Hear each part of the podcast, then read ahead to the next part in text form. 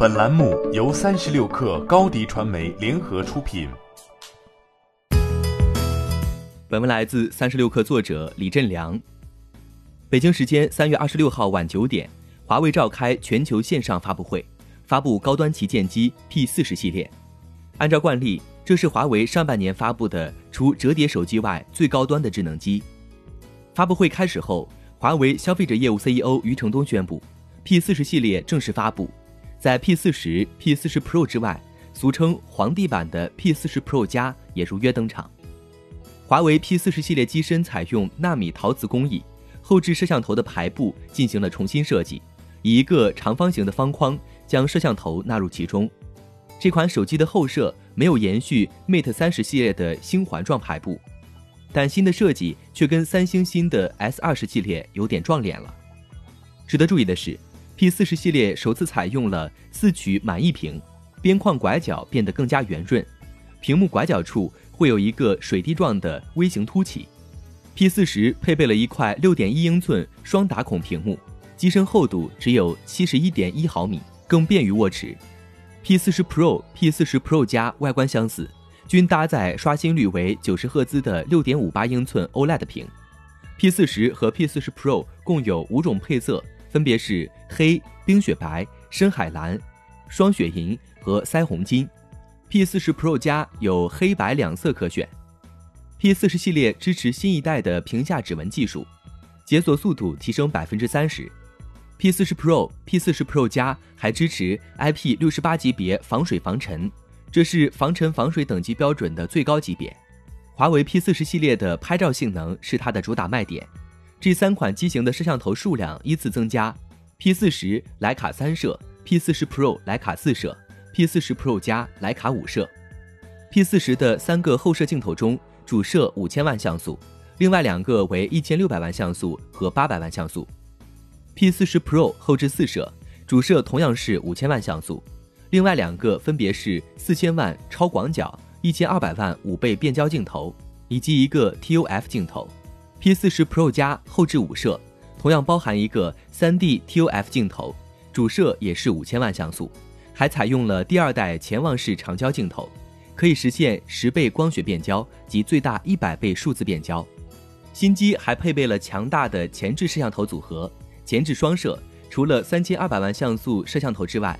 还配备了一个红外深度手势摄像头，此外，前摄组合当中还有一个传感器，可以检测用户注意力，用户注视时可以让手机不熄屏。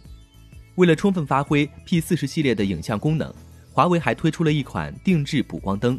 其他方面的配置，P 四十系列搭载麒麟九九零芯片，支持双模五 G，全系支持双卡双待和 eSIM 卡，并加持最近很受关注的 WiFi 六加。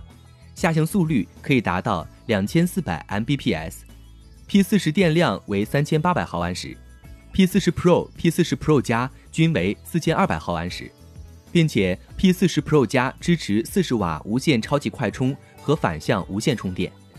此外，P 四十还支持多设备协同、智慧分屏等功能，这些功能在华为终端体系的众多产品中普遍支持，这让华为的产品谱系联系更加紧密。